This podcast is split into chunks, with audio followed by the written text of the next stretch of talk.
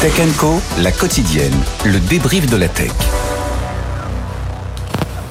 Le débrief de l'actu tech comme chaque soir avec évidemment des personnalités qui sont là pour réagir à toute l'actualité. Marjorie Paillon, est avec nous ce soir. Salut Marjorie. Bonsoir, je suis avec vous ce soir en effet. Et ravi de te retrouver. Mais moi aussi, je suis ravi. Voilà, journaliste spécialisé tech que vous connaissez bien, bien évidemment. Frédéric Simotel est avec nous aussi. Salut Fred. Salut, bonsoir. Journaliste à BFM Business. Et Alexandre Lebrun qui est avec nous. Bonsoir Alexandre. Bonsoir. Cofondateur et président de Nabla et ancien chercheur en intelligence artificielle chez Meta. C'est intéressant. Euh, chercheur en intelligence artificielle chez Meta. On va évoquer Yann Lequin que tu connais personnellement.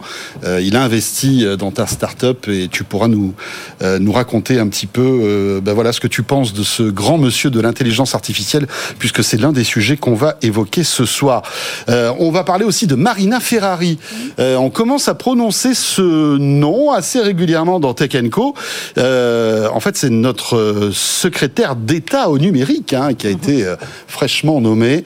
Euh, je crois que tu as un petit peu révisé son parcours, Marjorie. Tu nous en diras un petit peu plus. J'ai surtout révisé l'historique des ministres délégués des secrétaires d'État numérique. Tu vois, c'est édifiant. Ça, c'est assez étonnant. Et puis en plus, elle est en fait, on est rétrogradé. Hein. Enfin, toute la thématique de la, du numérique est rétrogradée. Rappelons que. Et non, tu vas voir pourquoi. Bah, tu vas nous expliquer le suspense, les amis. Avant, vous, aviez peut-être envie de zapper, mais là, c'est fini. Vous n'avez plus envie.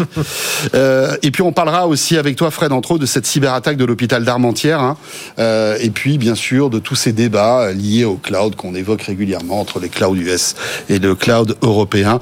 Bref, que des bons sujets et on va peut-être commencer par Bing, Microsoft, donc et e-message euh, Apple, qui doivent souffler quand même. Alors ils ne peuvent pas euh, perdre à tous les coups ni gagner à tous les coups. On sait que voilà Apple est quand même franchement kikiné avec l'Apple l'Apple Store alternatif qui, est, qui va être obligé d'être lancé là à partir du 7 mars. Mais c'est une bataille et non des moindres qu'Apple a, remporté face à la Commission européenne concernant e-message, parce que pendant un moment, si vous êtes un fidèle de Tech Co, on en a parlé, e-message allait peut-être rentrer dans le DMA, et là c'était la catastrophe, parce que e-message devenait à ce moment-là une messagerie, on va dire, indispensable, et elle aurait été obligée d'être interopérable avec les autres, voilà. avec WhatsApp, avec Messenger, avec Telegram, et ça Apple ne voulait surtout pas en entendre parler. Il hmm. faut rappeler en deux mots, hein, le DMA donc entre en vigueur vraiment le 6 mars, donc on est... le Digital Market Act. Voilà, Digital Market Act, donc euh, ça fait partie de toutes les, les mesures prises par... Euh, par Thierry Breton pour euh, essayer de réguler un peu ces grandes plateformes. Il y a 22 plateformes qui sont euh, qui sont concernées et le DMA en gros, le, but c'est que chacune des plateformes ne, ne, favorise pas ses propres services. Voilà, je résume en trois mots. Après il y a tout un tas de de, de, sous euh, de, de, sous de sous-titres, de sous-fonctions. Oui, de tiroirs. Voilà. Mais voilà, de sous-tiroirs, de tiroirs. Mais voilà, le gros c'est ça, c'est qu'il n'y ait pas d'abus de position dominante. Et puis donc, ben, on a estimé, enfin, la Commission européenne a estimé que aujourd'hui, que ce soit Bing, que ce soit donc Bing, c'est le moteur de recherche de Microsoft. eMessage, c'est donc tu l'as dit, la messagerie euh, euh, Apple. N'avait pas suffisamment de, position euh, marquante, n'avait pas suffisamment d'utilisateurs pour être considéré comme ayant une position dominante par rapport à Bing, par rapport évidemment à celui qui que l'on utilise tous certainement, c'est Google. Et puis de l'autre côté, iMessage par rapport au, WhatsApp et, et, autres et autres messageries. Donc voilà, donc ils sont pour l'instant passés sous le radar. Mais attention, euh, le, alors notamment pour Bing, parce que Bing avec euh, OpenAI, tout est alors Bing, rappelons-le, moteur de recherche de de Microsoft, qui de la même manière, voilà, euh, a dit mais attendez, vous savez, on n'a pas beaucoup d'utilisateurs. On fait que 3% du marché. Ce qui est vrai en plus. Ils ont raison. Enfin, par rapport à Google, c'est vrai que c'est vraiment des. des avec OpenAI, ils vont peut-être remonter un peu, donc, ça, donc ça, veut dire que c'est pas c'est pas gravé dans le marbre. Non non non. Aujourd'hui, la, Commission européenne dit, le dit bien, mais vous savez tout ça est propre à évoluer. De même si une messagerie tombe, et on surveille. elle passera sous les radars. Enfin voilà. Donc vous n'êtes pas pour l'instant dans la fameuse liste des contrôleurs d'accès, des gatekeepers, qui sont particulièrement concernés par le DMA à Exactement. partir du 6 et 7 mars. Hmm. J'ajoute juste une info au résumé parfait de Fred, c'est la barre des 45 millions d'utilisateurs. C'est vraiment le chiffre clé qui permet à la Commission européenne. Et dès qu'on dépasse ce chiffre, on est cuit. Exactement sur le fait de savoir si on est un service numérique essentiel et donc si on tombe sur le coup, sous le coup d'ailleurs, sur et sous en même temps du DMA ou pas. Et, souvenez-vous quand même vraiment des 48 heures qu'on a vécues avant la première publication de la fameuse liste noire des gatekeepers de Thierry Breton, où on avait Apple qui disait mais non, je vous jure, monsieur l'agent, iMessage, vraiment, on a très très peu d'utilisateurs en Europe. Vraiment, je, vous jure, on- tellement pas, on fait pas 45 millions. Pour une, pour une fois qu'ils sont dans ce sens-là, Pour une fois, que- ah oui, c'est pour ça que c'était assez drôle. Mais ce qui est intéressant, c'est de voir encore une fois que finalement Apple et on verra, puisque Thierry Breton a promis de répondre sur Mhm. la démonstration d'Apple sur l'Apple Store, puisque son Apple Store est évidemment concerné par le DMA, euh, et on en a beaucoup parlé Oui. sur ce plateau. Et les propositions d'Apple ne plaisent pas à tout le monde. Pas fort, oui, à une grande majorité euh, de- Voilà. d'acteurs euh, notamment. Mais ce qui est intéressant, c'est de voir que finalement la Commission essaie aussi de montrer qu'elle peut être mesurée. Oui. Elle donne certains bons points, ou en tout cas, elle accorde une certaine clémence sur Une certains souplesse sur certains sujets. Sur d'autres, Mais est-ce que c'était pas aussi finalement, est-ce que c'est pas une stratégie de la part de la Commission européenne? Elle pouvait pas attaquer euh, peut-être Apple sur tous les sujets. App Store, USB-C, euh, e-message, ça aurait fait beaucoup Non, quand même, non je, pense qu'ils ont vraiment mis tous les services euh, de, de toutes ces grandes plateformes euh, sur, euh, sur une table et puis ils ont regardé euh, Mhm. point par point. Je pense pas qu'ils aient cherché à. Au contraire, hein, s'ils avaient pu frapper à fond sur Apple, ils auraient. Tu crois Ouais, je, pense non. que ce qui a sauvé iMessage, c'est euh, normalement le DMA, ça protège l'accès des entreprises aux consommateurs. Et en fait, Apple a dit iMessage, c'est entre les gens principalement. Et donc, euh, si on compte Ouais. l'usage business, il est très faible. Et puis n'oublions pas que Apple, malgré tout, a fait un effort avec l'arrivée du RCS, Mmh. euh, qui, rappelons-le, est ce SMS, ce super SMS universel, qui marche aussi bien sur les smartphones Android et bientôt sur les smartphones Apple. Euh, Apple, avant, était contre euh, le RCS. Et je pense qu'ils ont dû euh, s'entourer d'avocats qui leur ont conseillé d'ouvrir en fait cette voie-là pour éviter d'ouvrir e-message. Je pense que voilà, il y a- il y, a toute une stratégie qui a été mise en place. Mais sachez que bientôt, et c'est très intéressant parce que tout, ces, tout ce jargon est assez complexe, mais le RCS est une petite révolution. hein. Vous allez pouvoir depuis votre smartphone, euh, depuis votre iPhone, envoyer un message à un utilisateur Android et voir quand le message est lu, euh, quand la personne écrit le message. Vous allez pouvoir envoyer des photos de bonne qualité. En fait, avoir la même qualité de de- d'échange que en fait avec un e-message ou avec un WhatsApp. Sauf que c'est natif en fait dans le téléphone. C'est le futur du SMS. Est-ce que c'est quelque part une interopérabilité qui dit pas son nom? Je pense. Et je pense que si Apple n'avait pas lâché sur le RCS, peut-être que l'Union européenne l'aurait attaqué sur le e-message. Ce, ouais. ce qui, ce qui est marrant, c'est qu'ils aient tous un peu rechigné. Alors euh, oui, rechigné dans un, on, comprend euh, le, le- le côté euh, commercial, mais que finalement, dans le sens, quand on voit le sens vers lequel va l'informatique depuis ses débuts, on est quand même toujours à ouvrir davantage. On a toujours certains qui ont réussi à, à s'engouffrer dans la, bran- dans, la, dans, la, dans la brèche et puis à avoir une position archi dominante. euh, je pense à Office dans euh, l'univers de, de la bureautique. Mais euh, Office est quand même compatible avec OpenOffice. Enfin, voilà, il- euh, ils se disent tous que finalement, faut qu'on soit. Et puis, euh, que le meilleur gagne, quoi, quelque part. Donc, euh, Ouais, on voilà, verra. que On- la meilleure mar- politique marketing, que la meilleure euh, puissance euh, voilà, tarifaire, euh, les offres. Donc, ça, il y, a- il y a un côté marché assez, assez ouvert, je trouve. Après, on rappelle, il y a quand même 22 plateformes qui sont concernées par le DMA et que les amendes peuvent aller jusqu'à 20% du chiffre d'affaires. Ouais, ouais. C'est quand même dissuasif. Hein Ça peut. Ça peut.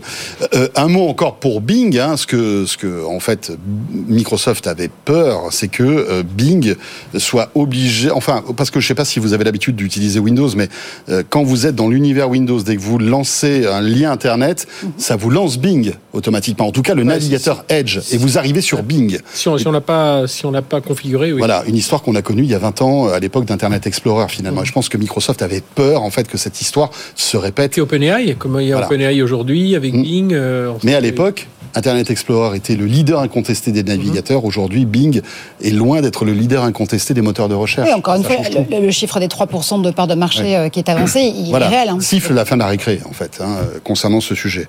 On a terminé là-dessus. On va voir comment tout ça évolue. Je suis très très très curieux de voir comment Apple va réagir avec euh, la mise à jour, la prochaine mise à jour qui va permettre d'installer des App Store alternatifs. Et je serais très curieux de voir si euh, Meta, par exemple, va, va lancer euh, un App Store alternatif, si euh, Amazon va lancer un App Store alternatif, si Google va lancer un, si Epic va lancer son propre euh, store de jeux ou Microsoft. Euh, on va voir. Tout ça est, est passionnant. Je pense que ça va être tellement verrouillé derrière que pour les développeurs. Ouais, ouais, ouais. Et certains disent que c'est tellement complexe que Non, verrouillé, finalement, ils vont enfin, même pas. Sans connaît ça sans doute mieux que nous au niveau technologique, mais je pense que au niveau marketing, enfin, il va y avoir une telle pression sur les développeurs, vont dire ah t'es sur le magasin Meta, ah tiens, euh, tu seras plus en, en bonne position chez nous, on va un peu te. Enfin, je pense que ça. Et va puis être- au-delà de ça, il y a vraiment la question qui reste toujours la même hein, et centrale, c'est celle de l'utilisateur et de l'utilisatrice finale. Est-ce qu'on va avoir envie d'aller sur un, un- un store alternatif Et c'est la question que j'allais avec vous la poser, avec la protection des datas, hein, quand même. Il y a une sécurité des données quand on est chez Apple ou. Ouais, c'est mais- typiquement l'argument sur lequel joue Apple hein, depuis le départ. L- Apple répond sécurité, sécurité, sécurité. C'est pour votre bien. Ouais, mais ça veut dire que demain, il y a un App Store euh, alternatif qui vous permet, par exemple, je sais pas, moi, d'avoir trois mois euh, gratuits à Spotify ou de payer moins cher vos abonnements. Vous n'irez pas parce que c'est pas le store d'Apple et vous serez prêt à payer plus cher ou avoir moins de services parce que c'est la sécurité du store d'Apple? C'est toute la question. Vraiment. Toi, Marjorie, Je- alors, tu tu sais pas là aujourd'hui. euh, Je n'en sais strictement Ouais. rien en tant que consommatrice et en tant qu'utilisatrice. Moi, je pense qu'Apple va vérifier qui- quand même tout ça. Je pense qu'il y aura quand même une, un- des éléments de sécurité. D'ailleurs, ils l'ont dit. Hein, ils ont dit, euh, voilà, on, on, on, on, on checkera les applications qui seront installées. Et d'ailleurs, ils, le checkent pourquoi? Parce que on sait qu'à partir d'un million de téléchargements, ils prendront 50 centimes sur chaque, sur chaque appli euh, téléchargée. Alexandre, je ne sais pas si tu es utilisateur d'un iPhone ou pas. Je suis, ouais.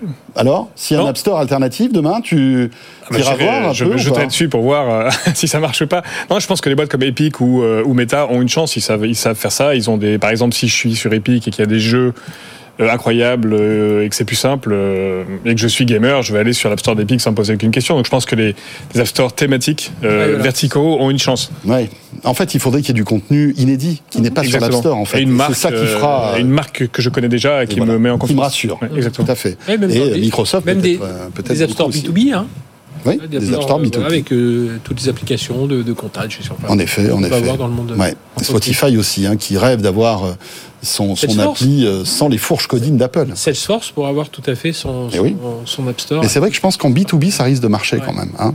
Euh, on verra bien. Ça arrive le 7 mars prochain. C'est dans très très peu de temps. Euh, dans l'actualité aussi, alors vous avez peut-être vu cette vidéo qui était quand même assez étonnante. Ce pauvre robot taxi errant comme ça dans les rues de San Francisco, en flammes. Jaguar, hein, quand même. Oui, mais bon, c'était un robot taxi quand Ouais, même. c'est un robot taxi.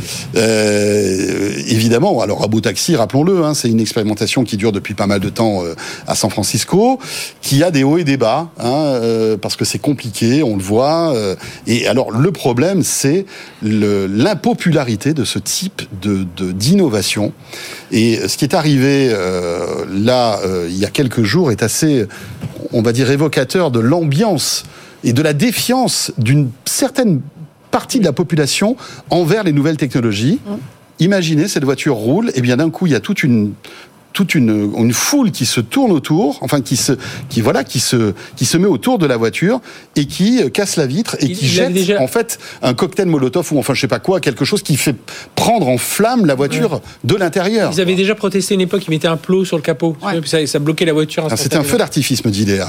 Bah oui, au moins que ça s'est terminé en Parce beauté. était aussi en pleine célébration du Nouvel An lunaire dans un quartier, euh, Oui. notamment euh, de. San Bien sûr. Francisco. Mais bon, où, ça a euh, été fait délibérément. Ça a C'est été pas un feu d'artifice qui est Mais tu parti sais, euh, moi, accidentellement, je, tu vois. Je sais pas vous, mais quand j'ai vu ces images, ça m'a beaucoup rappelé. C'est pas chouette pour Alphabet pour le coup, parce que c'était aussi euh, chez eux. Ça m'a beaucoup rappelé la fronde anti-Google Glass qu'on a vécue il y a quelques années, où on avait un rejet massif de Oui. cette technologie, où les, les- les Mais- quelques utilisatrices et utilisateurs de Google Glass se faisaient arracher leur Google Glass dans la rue, quand même, et où on avait ce geste physique, vraiment de, de, Oui, oui, oui. De défiance vis-à-vis de ces technologies-là parce qu'on n'arrivait pas à comprendre si on pouvait les maîtriser ou pas.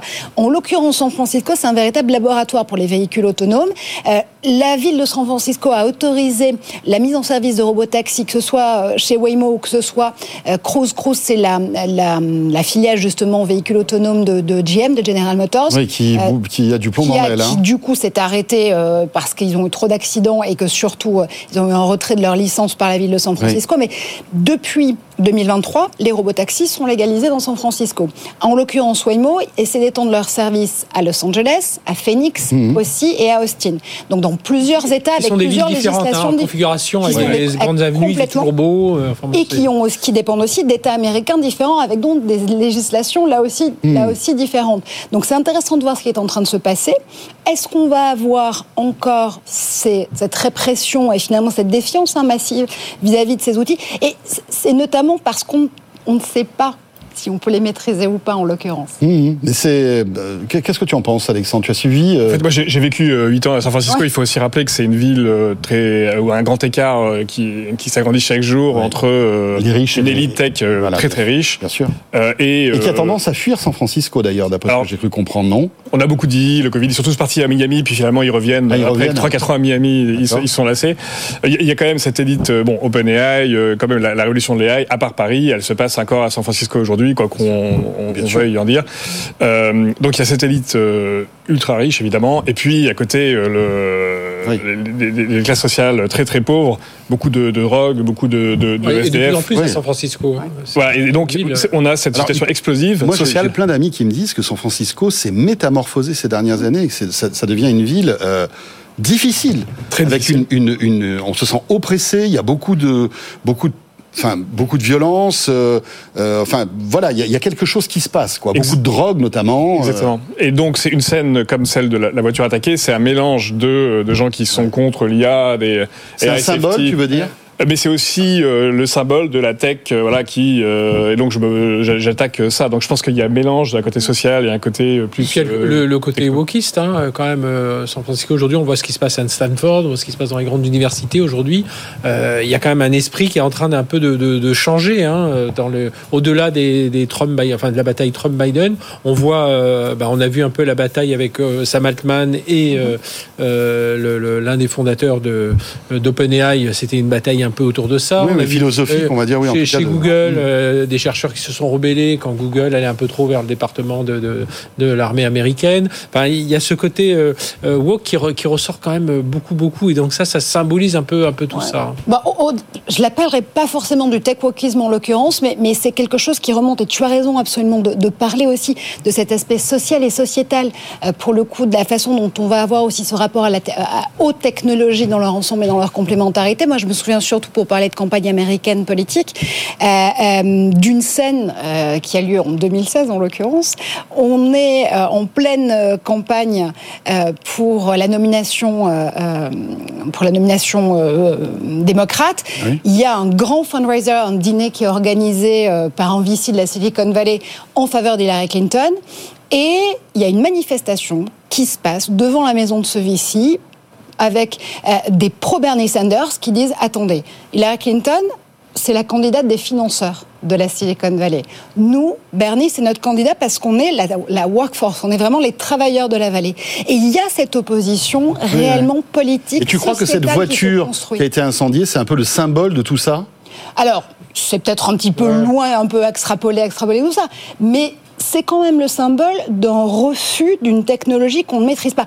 On a forcément peur des choses qu'on ne comprend pas. Alors, Je mais- ne dis pas que c'est. Mais ce que disait Alexandre, ça va plus loin que le refus de la technologie. C'est aussi un symbole, cette voiture. Oui. C'est le symbole de la toute-puissance de la Silicon Valley, Oui, de la richesse, euh, des, du prix euh, au mètre carré qui a explosé à, à cause de ces gens-là, ou grâce à ces gens-là, mais, Mais là, ils iraient, ils cause. iraient brûler des, des appartements, enfin des maisons. Voilà, c'est ça. C'est- déjà passé. Et, et donc, euh, et puis c'est pas la première fois. Tu le disais, on se souvient des, des en fait, il y avait eu des, comment on appelle ça, les, les, les- Oui, des plots. Des plots qui avaient ouais. été Oui. mis en, Des plots, des cônes. voilà, qui, qui, bloquaient les, voitures, etc., etc.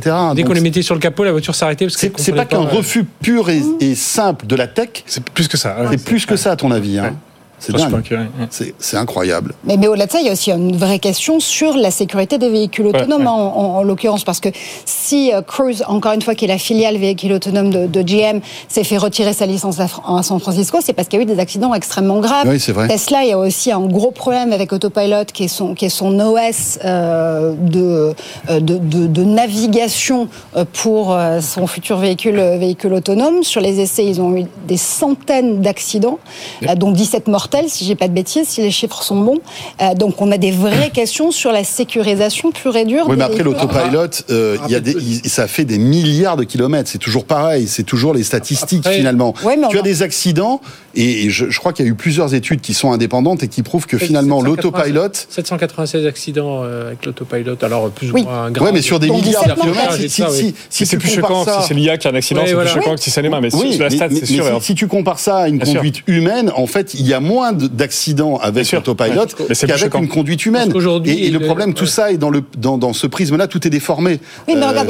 Waymo voulait, alors, voulait pousser un projet notamment. alors, on parle souvent, c'est souvent le cas, c'est sur le B2B où on va pouvoir vraiment réussir à monétiser dans un premier temps. Waymo essayait de pousser un projet sur du poids lourd autonome. Or, la problématique est que, euh, dans un premier temps, l'État de Californie a donné a essayé de travailler à une licence et à une régulation, qui, une législation qui permettait de pouvoir mettre en circulation ces poids lourds autonomes. Finalement, Alphabet, donc Waymo, s'est ravisé parce que les le questionnement autour de la mise en circulation de ces poids lourds était tellement compliqué que l'État de Californie veut imposer dans sa loi jusqu'en 2029 la présence d'un conducteur humain pour reprendre les commandes du véhicule en cas de, de, de problématique et en cas d'accident. Donc il n'y a plus d'intérêt finalement à Waymo à aller sur un marché où l'idée était de retirer le conducteur humain pour justement pouvoir industrialiser le véhicule autonome. Oui, mais sauf qu'après industriel. 2029, il y aura sans doute un dé- des débouchés incroyables. Et pendant ce temps-là, tu, tu apprends ton IA, tu apprends, enfin, tu essaies de corriger tous les problèmes que tu as avec ces véhicules autonomes. On Vous avez reprend. déjà pris un véhicule, enfin, un robot taxi Non. Alexandre, t'en as déjà pris un Jamais, j'en ai croisé plein à SF, mais. Ouais. Eh ben, euh, moi, j'aimerais bien. Il paraît que la première fois qu'on prend ça, on est vraiment un peu euh, interloqué. On, a envie de prendre le volant, et finalement, ça se passe bien la plupart Bah, du C'est temps. comme la première fois, enfin, à à un degré moindre parce que c'était sur des rails, mais la première fois qu'on a pris des navettes euh, aussi sans chauffeur. Oui, ou- autonome, etc. Ouais. Bon, on est, un peu, on est un peu surpris de. Mais euh, après, ça peut être aussi euh, des chauffeurs de taxi en colère. Mais enfin, bon, on les a pas encore entendus manifester. Mais moi, moi, je suis beaucoup dans ma théorie euh, du, du wokisme. Euh, Je pense que il y a vraiment quelque chose qui est Ouais. en train de se passer quand on discute. euh, euh, Enfin, vois comme toi, il y a pas, pas mal de copains à la, la vallée et tout ça, et ils me disent l'esprit est en train vraiment en train de changer. euh, Même l'université, euh, euh, Yeah. ça. ça- Et ce, ce week-end, il y a quand même une association au Super Bowl qui a, qui a payé une pub à un demi-million de dollars down contre Tesla et l'autopilot. Voilà. Donc c'est- c'est- il y a aussi ce, il y a aussi des gens qui brûlent pas les voitures, mais qui sont plus structurés, qui se battent contre. Mais en l'occurrence, ils ont mis le logo de, de l'agence euh, américaine gouvernementale qui est, qui est, qui- c'est un peu le BEA en fait euh, américain, qui a répliqué en disant vous n'avez pas le droit de mettre notre logo dans votre pub, on la soutient absolument pas et surtout on n'a aucun lien avec vous. Donc Mais après, après avoir été diffusé. Après avoir été diffusé. Ouais, Je vous rappelle bon, que le- les 30 secondes c'était 7 millions euh, de Ouais, dollars. ça. Ouais, ouais. 400 000, oui. Euh, alors dans l'actu, autre sujet, on revient en France avec euh, notre nouvelle secrétaire d'État au numérique. Elle a été nommée, on s'en souvient, jeudi. hein. on a appris son nom pendant euh. Tech Co, jeudi, Ah, voilà. oh, bravo messieurs. Et Fred était remonté comme une pendule. Ah oui hein, et il était Bah, C'est-à-dire, je t'ai remonté comme une- donc Marina Alors c'est Ferrari. Marina Ferrari, Oui. voilà fraîchement euh, annoncée donc secrétaire d'État au numérique. On lui souhaite évidemment bonne chance. Bah oui. Euh, voilà plein de bienveillance pour euh, donc ce, ce nouveau membre du gouvernement qui va s'occuper du numérique. Euh, et on sera ravi euh, évidemment De quand elle sera prête. euh, on sera ravi de la recevoir dans Tech Co, bien sûr. Non, moi, moi, moi, c'est pas contre elle, c'est contre le système. Je dis ça quoi. parce que En- tu vas voir qu'après c'est Ouais, non, non, non, mais quand le- on regarde. Je, je sens qu'il Non, non, mais, non, encore, une fois, encore une fois, euh, c'est quelqu'un de certainement intelligent et tout ça, mais euh, et c'est pas elle. Elle va certainement se, se lancer à fond dans le euh, dans le numérique, mais à l'heure où au numérique on doit comprendre tout de suite, on doit rentrer tout de suite dans les dossiers. On a quand même quelqu'un qui, quand on regarde son parcours, euh, ses dossiers c'était l'habitat rural, euh, le tourisme, le projet de loi, enfin pas du tout dans le numérique, ou si un petit peu RH dans une En tant que député, tu veux dire Euh, oui, et oui, oui, en, en tant que dé- député. Et, euh, et elle a eu une- une- un passage dans le privé, donc en tant que DRH d'une start-up. Et là, je trouve que il y a d'autres profils, hein, encore une fois, mais c'est, mais elle, on lui propose le poste, euh, allons-y, quoi. Puis je suis sûr, elle, elle doit être en train de rencontrer tous les. Mais Absolument. ça doit, ça va tellement vite. On doit comprendre tellement de choses à, à une vitesse accélérée. Marina Ferrari va très vite. Oh Non, non, facile. non les garçons, C'est pas possible. Non, c'est- Non, je retire, je m'en me- Non, non, mais- Je m'en veux, mais il a dit mais que ça va tellement vite, j'ai dérapé. Mais tu vois, je me mais- mais- dissocie absolument. mais de tu vois, cette Jean- Marjorie, Jean-Noël On n'est pas en direct. Non, pas du tout. Jean-Noël Barrot, Ah oui, quand il- direct, est Barrot, quand il est 20h25, arrivé, pardon. on a vu quelques critiques, mais en fait, on se disait aussi, attends, il a fait un dossier sur euh, la réindustrialisation des territoires. Il a fait un dossier sur les PME en péril dans les régions. On se disait, bah tiens, lui, il va, il, co- il, colle- il sait parfaitement ce qu'il faut faire. Avec le numérique, il va aller pousser un peu. Moi, je m'attendais à beau- beaucoup de, de Alors. choses dans ce domaine-là. Et là, je trouve que, alors après, il faut voir par qui elle est accompagnée aussi, qui sera dans son cabinet. Voilà. Mais je trouve que euh, avoir quelqu'un de, de- d'un peu plus euh, numérique, euh, alors une femmes, il y en a d'autres. hein. Alors peut-être qu'elles ont refusé de poste et tout ça. Mais voilà, je regrette un peu. Encore une fois, c'est aucunement contre contre elle, mais son profil correspond pas à ce que l'on attendait en tant que. Alors, ministre du numérique. Enfin, Petit secrétaire cours de tech politique, si, si vous me le permettez, les garçons. D'abord, Il reste 2 minutes 20, j'aimerais bien aussi qu'Alexandre Ah bah, absolument, Mais après, on absolument. reviendra, on reviendra j- j'ai fait un petit peu d'historique tout à l'heure. Je suis allée rechercher en 15 ans, puisque les postes de secrétaire d'État ou de ministre Oui. délégué à l'économie numérique remontent à 2009 avec Éric Besson et Nathalie Kosciusko-Morizet. Fait. Soient les majorités, toutes majorités confondues, de droite, de gauche ou macronistes, on a eu à fréquence régulière des postes de secrétaire d'État ou de ministre délégué. Six fois des secrétaires d'État en 15 ans et seulement trois fois des ministres délégués. Donc, évidemment Et le dernier, c'était Jean-Noël Barrot. Et le dernier, c'était Jean-Noël Barrot. Mais ce qui est intéressant, c'est que, alors, j'ai j'ai vu beaucoup de réactions, en effet, euh, à la fois d'élus non seulement de la majorité, mais aussi d'organisations euh, du numérique qui disaient on revient en 2014, au moment où on n'avait que des secrétaires d'État. Alors en réalité, non, on revient en 2009, mais c'est encore autre chose. Ce qui est quand même intéressant, c'est que la personne qui détient les clés en réalité de l'économie numérique aujourd'hui, c'est Bruno Le Maire. C'est le vétéran. Ça fait sept ans qu'il est à la tête de Bercy avec dans son titre souveraineté industrielle et numérique. D'ailleurs, je te coupe. le Il a, fait, il a fait un discours de Ouais. 25 minutes À Cannes, l'IA. euh, voilà, à Et l'occasion d'un forum aussi- sur l'IA. Et c'était pas Marina Ferrari. Bon, la Non. pauvre. Ouais, elle, elle était là, hein, mais Elle c'était. était là. Mais c'était Bruno Le Maire qui, qui, a- qui s'est C'était logique, elle venait voilà, qui s'est de- de- emparé du sujet. Emparer Et- du sujet, puis bien l'emparer. Hein, il a fait vraiment un Ouais. discours assez. Et qui est allé ferrailler contre l'AI Act quand il a fallu le faire au C'est- Bruno Le Maire, euh, C'était Bruno Le Maire. C'est pas Jean-Noël Barrot non plus. hein. Alexandre Non, moi, c'est un poste que j'aimerais pas euh, occuper.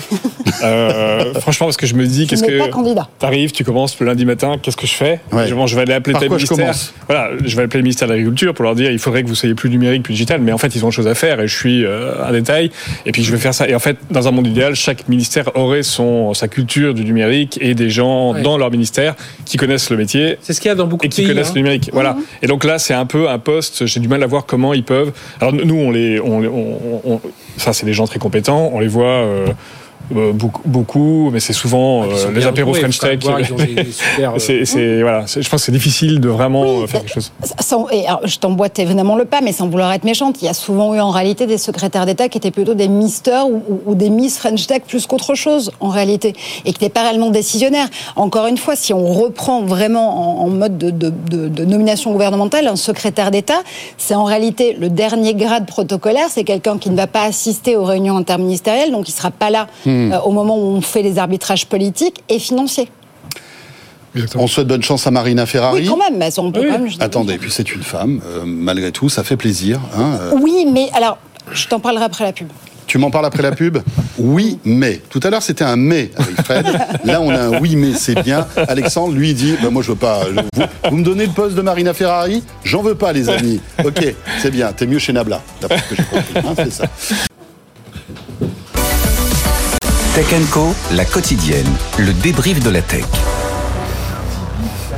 Le retour de Tech Co, la quotidienne. Avec, euh, ce soir, pour débriefer l'actu, on va euh, redevenir un petit peu sérieux quand même. Attention, on est qu'au milieu de la semaine, hein, les amis. Euh, Mar- Marjorie Parion, qui est avec Oui. nous, journaliste spécialisée tech. Frédéric Simotel. Évidemment, humoriste aussi, hein, mais sinon. Oui, on pourrait, on pourrait. Et Alexandre Lebrun, euh, cofondateur et président de Nabla et ancien chercheur en IA chez Meta. Un mot peut-être sur Nabla, tiens, Alexandre, euh, startup que tu as euh, fondé, cofondé, Cofondé, voilà, qui mêle IA et médecine, c'est ça? Exactement. Tu peux nous en dire juste un petit mot? Oui, on fait hein. un assistant d'IA au service des médecins Voilà. euh, pour leur permettre de se débarrasser des 50% de leur temps qu'ils passent à les papiers euh, et autres euh, tâches administratives. Voilà, du concret, du direct. Voilà, tu étais chez Meta pendant plusieurs années. Tu, tu travaillais auprès de Liane Lequin, on va en parler d'ailleurs dans un instant. Et tu as créé de, tu as décidé de créer ta startup quand? Euh, J'avais créé des startups avant euh. Meta. On avait été racheté par Meta, donc je suis Ouais. arrivé chez Meta par ce biais. Et puis un jour, j'ai repris la route d'entrepreneur. Voilà. Euh, on va évoquer justement Yann Lequin, euh, mais pour terminer avec Marina Ferrari, qui, rappelons-le, si vous étiez pas avec nous tout à l'heure, on évoquait ce débat un peu houleux, hein, quand même, de notre nouvelle secrétaire d'État au numérique.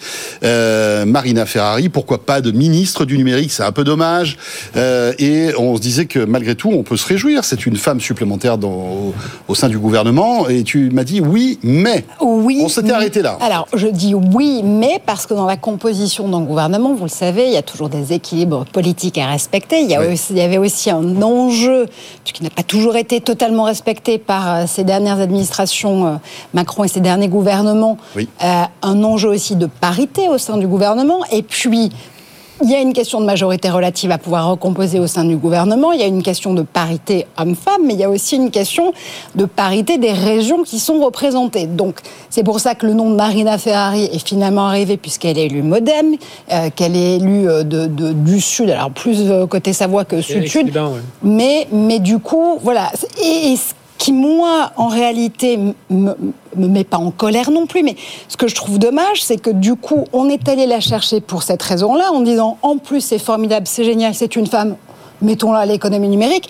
Oui, mais non, on a besoin de gens compétents à l'économie. Je ne dis pas qu'elle n'est pas compétente, en l'occurrence, Marina Ferrari. Elle a été RH, notamment dans euh, la start-up qui a euh, eu euh, la- à assurer la création de tous anti-Covid. Je ne dis pas qu'elle est incompétente, c'est pas du tout mon propos. Je dis juste que c'est dommage que, in fine, il a fallu trois semaines, Mais trois quel est le semaines casting pour nommer des quel secrétaires d'État et que finalement on en arrive à ce nom-là alors que euh, pardon mais quand on a tous reçu la nomination et le communiqué de l'Élysée je pense qu'on s'est tous dit qui est Marina Ferrari donc et- et Bon, ça, a c'est pas, même- c'est pas le problème de savoir qui c'est. Oui, ça, mais ça, ça pourrait très bien euh, il y a aussi. euh, il y y a énormément de femmes incroyables, compétentes. Vous aviez Elisabeth Moreno tout à l'heure sur ce plateau qui a été euh, Oui. elle-même euh, dans, qui a fait dans un des d'un gouvernement gouvernements, il y a quelques années. qui est aujourd'hui la présidente de. Oui, qui aujourd'hui est la présidente de Femmes Numérique, qui est une association incroyable. Peut-être qu'elle a été sollicitée, tous les peut-être jours. qu'elle a refusé, hein. Je, je pense que oui, mais qui, Voilà. qui, qui fait des choses tous les jours incroyables en l'occurrence pour faire progresser la question des femmes Mhm. dans la tech, dans les sciences, dans les maths. On a besoin de 400 000 talents, 400 000 talents d'ici 2030 pour pouvoir euh, réussir à, à boucler le gap en matière de talents dont on a besoin. Je rappelle qu'aujourd'hui, le monde de la tech, il y a 72% d'hommes, 28% de femmes. Oui, Voilà. c'est clair. Bon, encore une fois, bonne chance à Marina Oui, Ferrari. Oui, mais On bonne verra bien. chance, bonne sûr. chance. Sinon, dans les profils, il faut, euh, avant Oui. tout, il faut un, un- un ou une scientifique. Moi, je pense que sur le numérique, il faut quelqu'un qui, qui, Mm. malgré tout, comprenne. Ouais, mais est-ce qu'ils ont les codes pour s'exprimer, pour euh, évoquer tous ces sujets? C'est tu- ça le as- problème. Mais tu as des gens parmi les politiques qui sont des, Oui. qui, qui- ont fait, qui, Oui. sont des scientifiques, hein, qui, qui sont, qui vivent, qui baignent. Cédric Villani, en l'occurrence, euh, il a été député. euh, et C'est un de nos plus grands Je pense- je pense mathématiciens. que ça, non? Je pense qu'il faut un pouvoir politique fort. euh, tu parlais de Bruno Le Maire, mais il faudrait. Et je pense que sans pouvoir politique fort, c'est un, un poste qui est impossible à exercer. Oui, c'est sûr. Oui.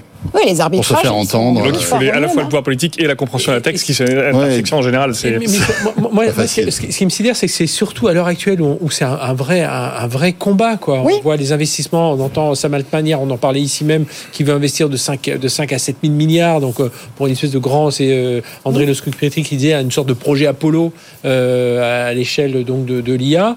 Euh, il y a des investissements colossaux à faire, il y a des choix à faire. Et là, il faut des gens voilà, qui aient ce pouvoir politique, qui aient cette connaissance. Alors après, peut-être que oui, Bruno Le Maire doit juste, et elle va s'occuper un peu de, de- de quelques, sou- quelques sujets régaliens, et c'est lui qui va, et en, en faisant ce discours sur l'IA, c'est peut-être Et qui plus est, c'est le jour où on soulignera plus que c'est une femme qu'on aura gagné. On aura l'occasion de reparler de Marina Ferrari, je vous le promets, parce que vous êtes impatient, encore une fois, de remettre le sujet et sur la la table. Voilà, de oui. la rencontrer, bien sûr. Elle est la bienvenue, rappelons-le. Euh, dans l'actu, il y a aussi, euh, eh bien, à Cocorico, on peut le dire, la nomination au Time 100 Impact Award. Je sais pas comme, si c'est comme ça qu'on prononce. Oui, c'est un, prix qui a été créé par le Time, par, par Time et en 2022. en là, pour- 2022, pour vraiment- qui est là pour euh, récompenser les personnes qui ont eu un impact significatif sur leur industrie et plus généralement sur le monde. Et donc dimanche dernier, il y a eu une, une grande euh, voilà, remise des prix, etc. Euh, Et euh, elle a mis euh, à l'honneur quatre acteurs de l'IA Karim Beguir, Sugwen Chung. First Butterfield et notre Yann Lequin national, euh, qui, rappelons-le, est euh, voilà une star de l'intelligence artificielle. Hein. Il est né en 1960. Euh, il est rentré, en fait, dès 1988, il était à fond dans l'intelligence artificielle. Dans les années 60, parce que je crois qu'il est né, de, il doit être de 68. ou so- Euh, moi, euh, je, je lis près. Il est né en 1960. Il est né en 60, ouais, ouais. Voilà. Non, non, ah, je croyais qu'il était plus. Non, non, c'est les années jeune. 80, Jeune que ça. le- les bases qu'il a posées. Voilà. C'est les D'accord, années ouais, 80. excusez-moi, Voilà, je croyais fin des années qu'il était- 80, je il se lance vraiment dans l'intelligence artificielle. plus jeune que ça. Et ben tu vois comme quoi. Mm, hein. ouais. Euh, c'est comme toi, Fred. On te donne au moins 20 ans de moins. Ah, Euh, on va pas rentrer dans ce dans ce détail. Euh, et alors, ce qui est intéressant, Alexandre, c'est que tu connais bien euh, Yann Lequin euh, parce que, rappelons-le, tu as travaillé pendant plusieurs années chez Meta dans la branche intelligence artificielle. Yann Lequin qui dirige cette branche depuis 2013. Donc, forcément, vous vous connaissez bien. Voilà, j'ai le, le privilège de d'avoir croisé, de connaître Yann. Euh, donc c'est vraiment Plus le que Mbappé. croisé. Plus voilà, c'était mon, mon, mon responsable, mon, mon patron chez, chez Facebook, chez Meta. Euh, Yann, donc c'est le, le, le Mbappé de l'IA. Hein, c'est la, la superstar. On en parle peut-être moins en France qu'ailleurs. Quand il va en Asie, il est arrêté dans la rue pour signer des autographes. Non, c'est pas vrai. Ah, Dans, dans à Séoul, à Tokyo, ça lui arrive euh, régulièrement. Et euh, il a eu en 2018 le, le, Alors prix Turing. qu'ici, euh, bon, Ici, un peu moins. Euh, ça, ça pourrait changer, mais euh, il a eu le prix Turing, je veux rappeler, hein, qui est le- l'équivalent du prix Nobel. Il n'y a pas de prix Nobel en informatique, donc c'est ce, ce, ce Turing Award qui joue le rôle en 2018. Euh, il est considéré comme un des trois pères fondateurs de, de tout ce qu'on utilise aujourd'hui dans l'IA. En fait, les bases théoriques ont été posées dès les années euh, 80, à la fin des années 80, par Yann et, et deux autres chercheurs. Et en, voilà, en 2013, euh, Zuckerberg l'a invité à dîner, lui a dit Tu voudrais pas venir chez Facebook? Donc il, il a gardé son poste de prof à, C'est à- important ça, ce que tu dis. Oui. Très Il a bien. gardé son poste propre. ah, voilà, donc 50% à NYU, à, New York, l'université de New York, euh, et 50% euh, responsable de l'IA pour Facebook. Je pense que c'est- c'est la raison pour laquelle, à mon avis, les, les meilleures équipes de recherche en IA euh, dans, dans le monde sont accords chez Meta aujourd'hui. Et, voilà, et juste ce que je voulais préciser, c'est euh, beaucoup de gens se disent ah on perd les talents, il est parti en France, il est parti aux US, il avait 28 ans, euh, il est jamais revenu, euh, c'est la fuite des cerveaux, etc. En fait, grâce à Yann, Facebook a, a choisi Paris pour ouvrir son laboratoire de recherche en IA, euh, le faire. c'est lui qui a imposé ça. hein? Alors, c'est- c'est- alors, Parce que jamais que il c'est- l'aurait fait sans lui. Quand Parce que ça a été l'une de ses conditions, euh, j'imagine, à l'arrivée Pas- chez Meta. pas C'est exactement, ça, son c'est- labo de... Non? Non, les labos, les premiers étaient à New York et à, à Menlo Park en Californie. Euh, quand vous dites euh, France à des grands groupes américains, ils disent oh là là, le loi du travail, ça va être compliqué, etc. J'y vais pas. Euh, et d'autres raisons. Et donc Yann a, a fait pression après. Facebook a raté le rachat de DeepMind en Angleterre. Donc Google s'en a emparé. Donc ça a été un moment où ils se sont dit il faut qu'on qu'on prenne le reste de l'Europe, on va à Paris. Donc c'est grâce à Yann que ça s'est fait. Et c'est devenu le plus gros, euh, les plus prestigieux labos de recherche de, de, de Meta. Et aujourd'hui, vous avez euh, plein de, de startups géniales qui essaiment de, de ça. Je vais pas parler de Nabla parce que c'est la mienne, mais, euh, le mais t'en as parlé tu, tout à l'heure. tu en fais partie. Tu en fais Mais, partie. mais, mais, euh, beaucoup plus, euh, beaucoup mieux, beaucoup plus euh, ambitieux, etc. Mistral, hein, euh, Mistral qui, qui, à mon avis, un jour va réellement concurrencer OpenAI, euh, sort aussi de, de ce labo, etc. Donc il faut voir le long terme. Ah. La fuite des cerveaux, c'est aussi à quel moment on retrouve euh, un impact euh, national. Et là, je pense que c'est exactement ce qui est en train de se passer. J'ai une question à te poser justement. Tu, tu parles de Mistral. Euh, Est-ce qu'il n'y a pas une crainte? Alors Mistral, ils sont hyper brillants, on est euh, d'accord et tout ça, mais qu'on soit, on reste pas trop entre dans un monde d'ingénieurs. C'est sou- souvent ce qu'on a reproché à la France, c'est d'avoir des très bons ingénieurs, mais euh, voilà, qui sont en- un peu en dessous. Et puis tout d'un coup, on a des Américains, des gens qui, qui on connaissent mieux le marketing, qui n'ont pas forcément des meilleurs produits, même souvent des moins bons produits, mais qui eux, bah, ça y est, ils ont fait le, tout ce battage. Et, et nous, on commence à entendre cette petite musique hein, chez nous de dire euh, Mistral, attention euh, euh, à trop rester dans l'univers d'ingénieur, à pas vous montrer un peu plus. Et preuve en est, on leur a, euh, avec Léa, notre productrice, proposé 10 fois, 20 fois de venir dans Tech Co. À chaque fois, c'est une fin de non-recevoir. Ah oui Ouais. Je sais pas que c'est. Ils ne veulent pas venir s'exprimer sur. Mistral. Et c'est bizarre parce que les boîtes américaines euh, sautent sur l'occasion, enfin Mhm. la plupart des boîtes, et eux restent dans leur, euh, dans leur secret. Et c'est vrai que je rejoins un peu Fred. euh, et bon, on n'en veut pas du tout à Mistral. Ils ont sans doute de bonnes raisons de ne pas venir sur le plateau de Tech Co. Mais ça prouve aussi une posture qui est une posture, une, je trouve une ancienne posture. Le fait de, de voilà, on est, en- on est entre ingénieurs. Les médias, ça nous intéresse pas. On fait notre truc euh, et laissez-nous tranquilles. Mais, mais d'un côté, ça fait partie du job finalement d'expliquer ce qu'on fait, de marketer quelque chose pour justement euh, grandir en fait et avoir un coup de projecteur parfois euh, sur sur le travail qu'on fait. Alors, je, je serais d'accord avec vous pour presque toutes les sociétés et tous les verticaux, tout- mais pas pour Mistral. Leur produit, euh, c'est un large language model. Ça s'adresse aux ingénieurs. euh, et les ingénieurs sont allergiques au marketing. Et euh, Ouais, mais il y a des ingénieurs aussi chez OpenAI qui sont allergiques au marketing, sauf qu'il y a quelqu'un qui leur dit les gars, euh, bah moi je vais aller prendre la parole. Bon, je m'appelle Sam Altman ou quelqu'un d'autre, mais voilà, il y, a- il y a toujours un porte-parole dans ces boîtes-là. Alors il y, a- il y a Arthur, il y a Arthur qui, qui parle un peu quand même. Ouais. Ils étaient à Davos avec euh, Oui. avec, euh, Oui. avec je les ai reçus à la REF sur un- justement Peut-être sur c'est un vous qui avez un débat. problème, a- sur un la plateau rentrée. télé, ils sont rarissimes. Ils ont fait, Oui. ouais, ils ont fait qu'une fois une radio nationale et. Je- Mais, mais Une fois, honnêtement, pour, pour, pour avoir justement débattu avec Arthur, et, euh, il y avait notamment Jean-Noël Barrot, Luc Julia sur, sur, sur, sur ce débat-là à la REP du MEDEF euh, Oui. euh, fin, fin août, et que c'était vraiment un débat euh, sur la thématique qui nous colle Oui, à oui. la peau depuis deux ans, les IA génératives. Euh, honnêtement, Arthur est brillantissime, mais c'est très compliqué de réussir à le faire sortir justement dans De sa, de sa coquille et de. D'accord, ok. Je pense que c'est assez trop tôt. Voilà, ils ont, euh, ils ont beaucoup, beaucoup d'attentes. Ok, ils ont 300-400 millions levés. Euh, beaucoup de choses, euh, tout le monde attend, et je, co- je, je comprends qu'ils souhaitent se concentrer encore sur. euh, Et trop tôt, un peu Je trop pense tôt pour ils t'enverront peut-être un petit peu plus Cédric O, par exemple, pour défendre. euh, Même pas. Nous, Même pas. ils nous avaient envoyé. euh, On a Cédric de temps en temps, hein, qui est un fidèle de Co, qui vient débriefer l'actu. euh, Dalan, là, plus de son. euh, Charles, Garantin. ouais, Charles est venu. euh, Samuel qui, qui, qui les, qui Jean-Charles ouais, ouais, qui les, Qui est investisseur. Mais non, non, mais tu sais, on, on retrouve un syndrome. Et moi, je trouve qu'on en a un aussi euh, qui, a- qui, pour moi, me paraît une évidence aujourd'hui. C'est Renault dans les, voitures. Euh, Renault, alors c'est les ingénieurs qui parlent aux ingénieurs. Ils ont fait Ampère, euh, l'électrique, c'est super. Euh, pendant ce temps, la Tesla qui fait des voitures parfois moins bonnes, hein, euh, euh, mais euh, tout le monde en parle. Bah, alors, il y a Elon Musk, bien entendu, mais même euh, ils font beaucoup de, de battages. Et la Renault, alors, et Ampère, du coup, ils le mettent plus. Ah, C'est que des ingénieurs. C'est une vraie, une vraie boîte d'ingénieurs. Et je trouve que là, voilà, on retrouve un peu ce, ce travers. Et voilà, on regrette. Alors, on aimerait évidemment avoir Arthur. C'est peut-être un peu tôt, en effet, mais euh, voilà, c'est peut-être l'heure aussi où il faut commencer à, à sortir du bois. hein. Les Lighton commencent à sortir, les, les Dust, euh, les Poolside, enfin Photoroom. Puisqu'on est dans les coups de gueule, Yann Lequin. On adorerait avoir Yann Lequin. Alexandre, tu le connais. Envoie-lui un petit. SMS.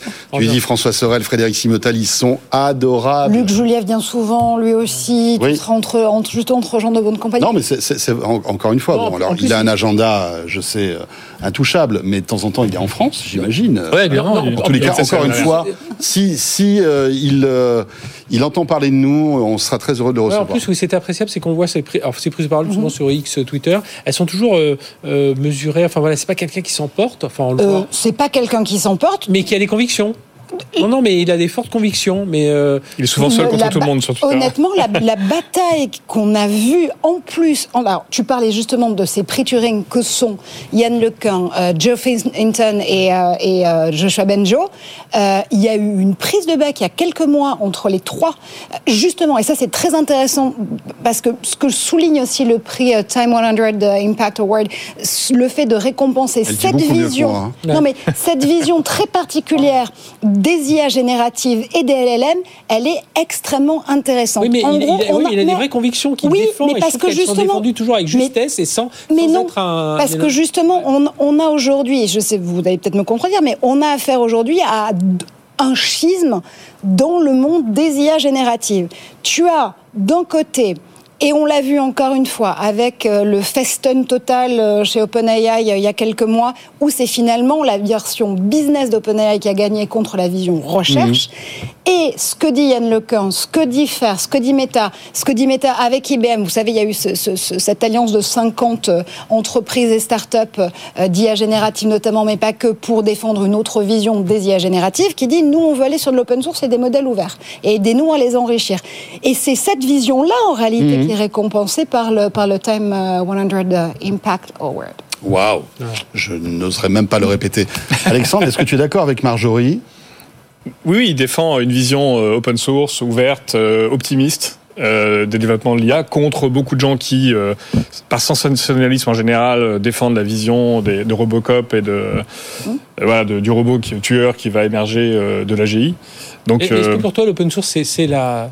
C'est vraiment vers là qu'il faut aller, où il faut euh, bah, préserver aussi un peu son. Son Non, je- précaré, euh. Non, je, je suis comme lui. Je, enfin, j'ai été biaisé par mon mentor, mais je pense que plus c'est ouvert, que les gens comprennent, euh, que les gens peuvent s'approprier la technologie et, et qu'on s'éduque, je pense que la solution est là et pas dans la contrainte euh, la contrainte et de tout fermer, de dire c'est interdit de toucher ça, ça marchera jamais. Mais ce qui est hyper intéressant, c'est le schisme qu'il va y avoir sur la GI, parce que justement, Yann, Lecan, encore une fois, tu, tu as travaillé avec lui de très très près, lui dit euh, AGI, donc il y a une partie AI générative, ça Mm. c'est une chose, et la partie AI générale, qui en est encore une autre, qui elle dit on va pouvoir atteindre un jour une intelligence artificielle Humaine. de niveau humain. Hmm. Yann Lecan n'est pas forcément partisan de dire qu'on va y arriver tout de suite et que c'est même une bonne idée d'aller euh, d'aller vers ces développements-là. Or, Mark Zuckerberg, il y a quelques semaines, a prononcé ce terme qui a été proscrit chez FAIR, AGI, en disant on va aller sur cette roadmap-là. Et ça, ça va être intéressant de voir comment justement Yann Lecan va réussir Ouais, à, le- effectivement. à Ouais. pouvoir le, le gérer chez Peut-être qu'ils se sont envoyés des petits messages sur Messenger ou sur WhatsApp. Sur Messenger, oui. Peut-être sur, sur euh, WhatsApp. Sur un message, ce serait drôle. sur Messenger, ça En, en serait tout drôle. cas, en- je me souviens qu'en plus à Facebook en 2015, euh, on voyait euh, une fois par semaine, il avait un one-on-one avec euh, Ah. Zuckerberg. On les voyait pendant une heure marcher, faire les allers-retours dans, dans la rue qui est au milieu du campus. Euh, donc il a fait la, il a fait la formation de, de, de Marc sur le- sur l'IA et peut-être que ça y est, le- l'élève euh, s'émancipe de ça. On verra. Voilà, Ou- mais ou les raisons cas, business aussi. Ne boudons pas notre plaisir. Euh, la star de l'intelligence artificielle, elle est française. Elle s'appelle Yann Lequin. Dans l'actualité aussi, euh, l'hôpital d'Armentières. Alors là, nous sommes dimanche dernier, 2 heures du matin. Euh, eh bien, tout, tout s'arrête. Enfin, en tout cas, le service des urgences ne fonctionne plus dans cet hôpital. C'est eux qui décident hein, de tout. Oui, parce que ça commençait vraiment à aller mal. Un rançongiciel qui s'est euh, donc mis en route. L'hôpital a été fermé pendant plusieurs heures. Alors pas tous les services, mais malgré tout, il a fallu avoir une cellule de crise. Effectivement, Fred, malheureusement, ça faisait un moment qu'on n'en parlait plus dans Tech Co, mais on a eu notre grande saga euh, des euh, institutions, alors des entreprises ou des hôpitaux qui étaient victimes de ransomware. C'est pas terminé. Hein. On l'a vu encore ce week-end. Je trouve que là, euh, les gens ont du mal à, à prendre la leçon quand même. Hein. Énième hôpital euh, attaqué, on se disait qu'aujourd'hui, euh, que- Mm. alors qu'il y a encore des attaques, oui, euh, il continue à rien avoir, mais se faire avoir encore comme ça, on se dit non mais là il y a un vrai, il y a un vrai problème de, de, de, de gouvernance globale euh, de cette cybersécurité au niveau des hôpitaux. Et puis je pense qu'il faut commencer un peu à, à serrer. Enfin, euh, je sais que quand je suis au campus cyber, ça, ça remue un peu quand je dis ça, mais moi je pense qu'il faut commencer à serrer un peu. C'est-à-dire que les gens qui se font avoir par les, quand on sait pas, on touche pas. Voilà, dans, dans Ramé de l'air, ils disent une, un truc un peu plus, un peu plus euh, vulgaire pour, pour dire ça, mais je trouve que souvent il y a trop de gens qui ouvrent On encore des, des mails, même si on se fait avoir et tout ça, mais posez-vous la question. Enfin, aujourd- aujourd'hui, euh, on reçoit, on reçoit tous des mails. Genre, je t'ai montré tout à l'heure encore. Non, c'est Aléa que j'ai montré un SMS que j'ai reçu qui était très étrange, très bien fait. Mais justement, le fait de s'interroger. Alors, je suis un peu plus alerté, mais je trouve qu'aujourd'hui, euh, voilà, je connais une, une entreprise. euh, la première fois que la personne a, a cliqué, eh bien, on lui, on lui, on lui fait un petit rappel. Deuxième fois, on la met en formation. Troisième fois, il va voir son RSSI et là, c'est droit dans les yeux. Quatrième fois, c'est on va voir le RH avec son chef de service. On dit bon, euh, vous faites exprès ou quoi? Et je trouve que là, il y a aussi au niveau des utilisateurs, oui, euh, un médecin, euh, Mm. c'est compliqué. Mais justement, un médecin, il doit aussi être formé à ça aujourd'hui. Ça doit faire partie de son de son ADN, quoi. Alexandre, Ouais, c'est toi sur qui as choisi ce sujet. Alors sur- oui, je voulais parler de l'hébergement. Euh, mal- malheureusement, après, en fait, souvent euh, les, les hôpitaux et d'autres euh, institutions publiques sont obligés entre guillemets de, faire des choix d'hébergement euh, pour des raisons de souveraineté ou de perception du public de je peux pas aller chez Google ou chez Amazon. Mais en fait, Amazon, je veux dire quelque chose horrible. euh, mais les, les, les, les, les clouds les plus sécurisés du monde aujourd'hui sont justement, pour l'instant, ces, ces clouds-là. Les plus attaqués sont les plus sécurisés. Quand vous êtes à Facebook, vous avez euh, des, milliers d'attaques euh, tous les jours, euh, y compris de, très haut niveau, des centaines d'ingénieurs en interne qui font que ça. Et donc le choix cornélien, c'est est-ce que je vais... mais d'un autre côté, on va jamais progresser avec des, des offres souveraines si on les utilise pas. Et donc on est un peu dans un choix difficile. Ouais, mais c'est une impasse ou pas? Est-ce que c'est une impasse à ton avis, Alexandre? Parce que d'un côté, en gros, tu nous dis, bah, soit tu choisis une voiture qui n'est pas blindée mais qui est française, soit tu choisis une voiture qui est blindée mais qui est américaine, quoi. Euh, c'est ça? Alors, je, je veux pas simplifier et dire que tous les clouds français sont nuls. euh, c'est c'est pas la spécialité, mais, mais, mais, mais quand même, il y a de fortes probabilités que dans certains cas, les choix d'hébergement. l'hôpital d'Armentières était, on, on- on- on sait un petit peu ce qui s'est passé dans les entrailles du, du service. C'est un problème de cloud, c'est ça? C'est en général, ça vient, c'est soit des attaques sociales comme ça, soit le problème de cloud, soit, soit le pire, c'est que euh, j'héberge moi-même mes serveurs dans la cave en disant c'est plus sécurisé parce que c'est moi qui Oui, les ai. c'est- une aberration logique. C'est souvent un prestataire extérieur Ah, qui voilà qui a accès au, Ouais, réseau et le réseau voilà il, il rentre il rentre là-dedans. Mais c'est pas par hasard que Microsoft a récupéré le Edge Data Hub hein, avec des avec une, une gouvernance. Ouais, on en euh, parlait. Français Et- l'ont. Et en- qui- perdu Avec la bénédiction de la CNIL. À, cause, de la perception, et donc exactement ce que je, perception, alors. ce que je voulais dire. Aujourd'hui, Microsoft c'est 12 milliards de dollars de chiffre d'affaires dans la cybersécurité. Hein. De, de R&D Euh, de chiffre d'affaires. Ah, de chiffre d'affaires, d'accord. Mais euh, c'est en plusieurs milliards de R&D. chiffre d'affaires, c'est le numéro un mondial. Ouais, c'est lui qui, a les- le, qui est le plus massivement aussi exposé euh, par ses logiciels. Mais euh, là, je, re- je reviens à ce que dit Alexandre. C'est, c'est euh, oui, euh, aujourd'hui. euh, Mais est-ce que la meilleure solution, comme on en parle souvent avec Fred, c'est pas l'association entre un- une pépite française et un cloud américain C'est ce qu'ils sont en train de faire, Atos, par ouais. exemple. Thales Google. Hein, Thales Google. Thales, ouais, pas- pas tous, ouais, voilà, ça c'est un très bon exemple, je pense, de très bonne Azure, euh, démarche. euh. Orange. euh, Orange et Capgemini. Capgemini. Thales Google, c'est génial parce que ta, clé, euh, ta clé privée, elle est chez Thales, Ouais. souverain, c'est français, ils sont forts en sécurité. Euh, et euh, ton hébergement, euh, voilà, il est chez Google, c'est un peu le meilleur des deux mondes. Je pense que ce genre de solution pourrait Mhm. être euh, intéressant. Ouais. Mais bon, on ne parle pas beaucoup de VH, on ne parle pas beaucoup de Scaleway dans cette Bah, histoire-là. OVH est en train de faire des essais, euh, notamment, me semble-t-il, avec l'assistance publique, sur la gestion d'une partie des datas euh, de santé. Tu, Mhm. Me semble que tu en as parlé avec Octac euh, Clabac quand tu l'as reçu vrai. dernièrement. vrai. Mm, mm. Euh, donc on va voir justement euh, la façon dont les clouds européens, français, fussent-ils souverains, peuvent justement proposer en matière de défense et de sécurité là-dessus. Ouais, et puis euh, aujourd'hui, on voit beaucoup d'entreprises. Alors, les hôpitaux n'ont peut-être pas ce budget d'avoir du cloud hybride, c'est-à-dire d'avoir euh, Mhm. euh, deux, trois sortes de cloud. Mais euh, voilà, parce qu'il faut quand même faire avancer, oui, ces offres de cloud, hein, OVH, bon, qui, et qui en plus investit. Enfin voilà, ils ils montent dans les couches logicielles, et- etc. Mais, mais encore une fois, voir un hôpital attaqué aujourd'hui, euh, euh, non, c'est pas possible. quoi. Et puis voilà, un service d'urgence qui est paralysé pendant plusieurs heures. Ça va avoir des conséquences, évidemment, euh, on l'imagine très facilement dramatiques.